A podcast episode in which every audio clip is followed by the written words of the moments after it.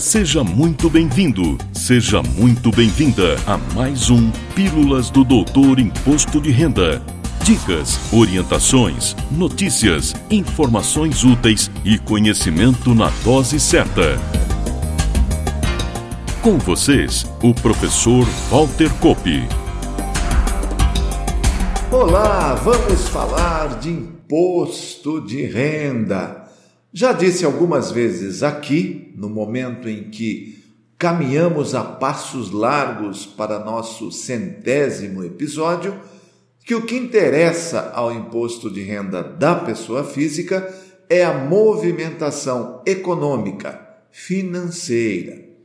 Claro que os documentos, em muitos casos, constituem-se em elementos de prova de confirmação daquilo que foi informado ao fisco, especialmente porque o imposto de renda da pessoa física é um tributo cuja declaração se dá por homologação, ou seja, a iniciativa é do contribuinte, mas o ok, a concordância, vem do fisco, via de regra, tacitamente.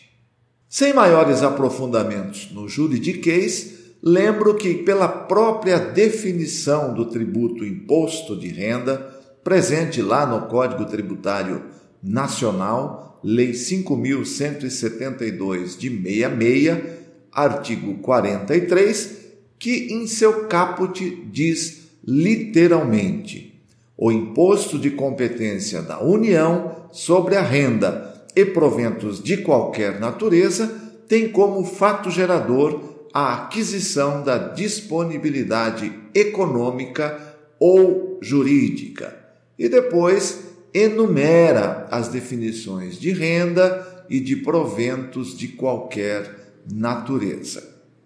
Fica muito clara a prevalência da situação econômico-financeira sobre a questão documental.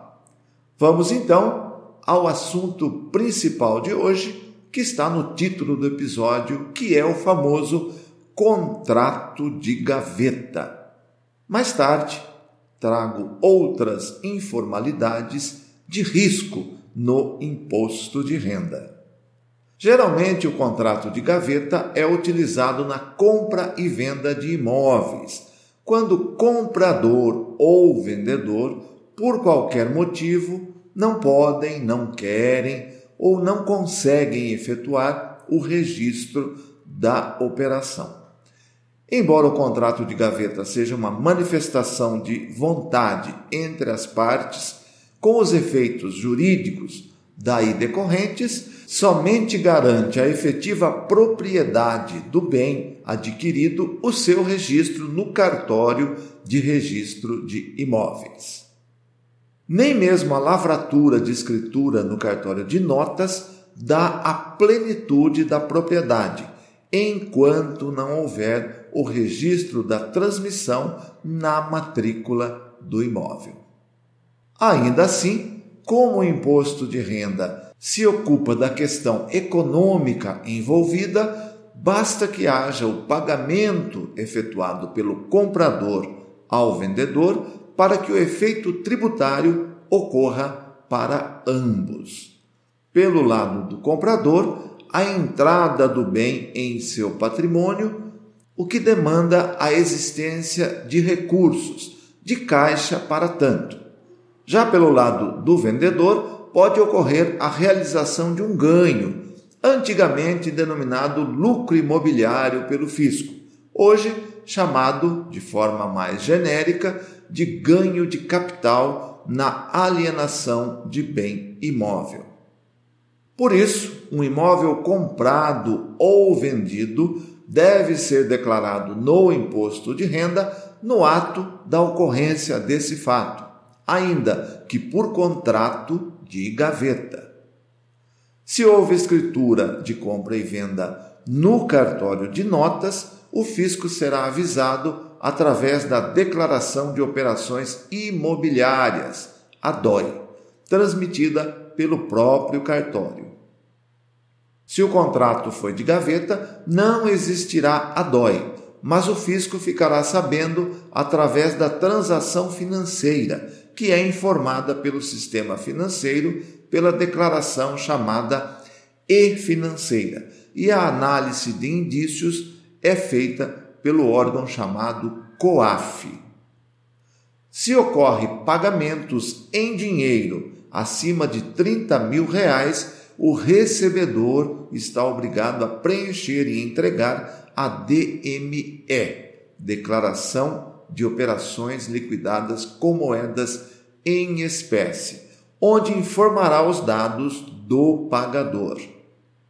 Por isso, sempre recomendo que, além de as transações serem registradas no imposto de renda no mês de sua efetiva ocorrência, que seja adotado o valor efetivamente pago ou recebido, porque o fisco tem essas informações por um meio ou por outro. Se declarado por um valor menor do que a efetiva transação pelo vendedor, pode indicar omissão de receita, sonegação de imposto de renda sobre ganho de capital. Se declarado a menor pelo comprador, além de reduzir seu custo de aquisição para uma futura venda, no ato pode também representar omissão de receita e gerar auto de infração. E reforço que quando adquiro um bem de forma parcelada, seja por financiamento imobiliário ou não, devo registrar o valor do bem pelas efetivas parcelas pagas e não pelo valor total da aquisição. O custo total do bem só vai se completar quando a última parcela contratada for paga. Ainda na seara dos imóveis, outro erro que vejo cotidianamente é adquirir bens em nome de filhos ou até mesmo de terceiros, ou reformar e ampliar imóveis nessa mesma situação. Sempre que isso ocorre, o valor dessas transações será tratado tributariamente como doação, que, se não tributada pelo imposto de renda, será pelo ITCMD e vai gerar o que chamamos juridicamente de confusão patrimonial. Portanto, aquilo que é seu na sua declaração, aquilo que é do filho ou do terceiro na declaração dele se você doou um bem, se você construiu um bem em nome desse filho, está fazendo uma doação.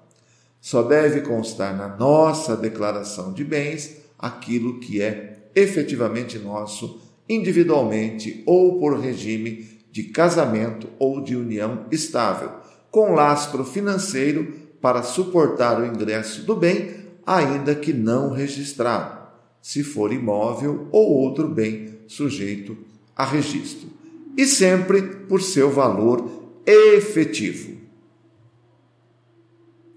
Outro questionamento que recebia enquanto estava na ativa na Receita e continuo recebendo agora ao atender demandas de consultoria ou assessoria aqui na Doutor Imposto de Renda é com relação a valores recebidos de processos diversos na justiça. Como esses valores são pagos ao patrocinador da causa, ao advogado, que depois repassa o valor ao seu cliente, descontados, claro, os seus honorários contratados, podem ocorrer casos em que o efetivo recebimento pelo beneficiário da ação se dá em ano calendário diferente do ano em que efetivamente ocorreu o pagamento. Como o beneficiário declara, então, coerentemente com tudo que já disse, hoje segue o chamado regime de caixa e declara no efetivo recebimento. Essa opção, via de regra, vai gerar malha fiscal. Se a fonte pagadora informou ao fisco o pagamento através da DIRF, ou mesmo sem a informação, se houve retenção de imposto de renda na fonte, também irá para a malha.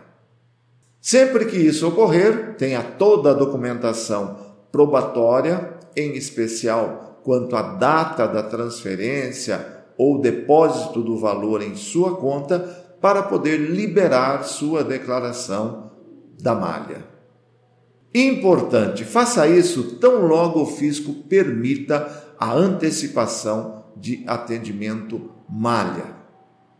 Não espere ser intimado e muito menos notificado pelo fisco, porque nesses casos você perde a chamada espontaneidade, ou seja, não pode mais retificar sua declaração e corrigir eventuais erros. E fico por aqui, esperando que o conteúdo tenha sido de seu agrado e continuo aguardando sua sugestão de assuntos para os novos episódios. Valeu!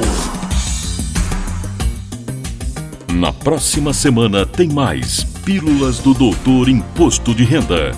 Obrigado por ter ficado conosco. Espalhe a novidade aos amigos. Mande suas sugestões de pauta, seus elogios e suas críticas para pílulas.doutorir.com. Até lá!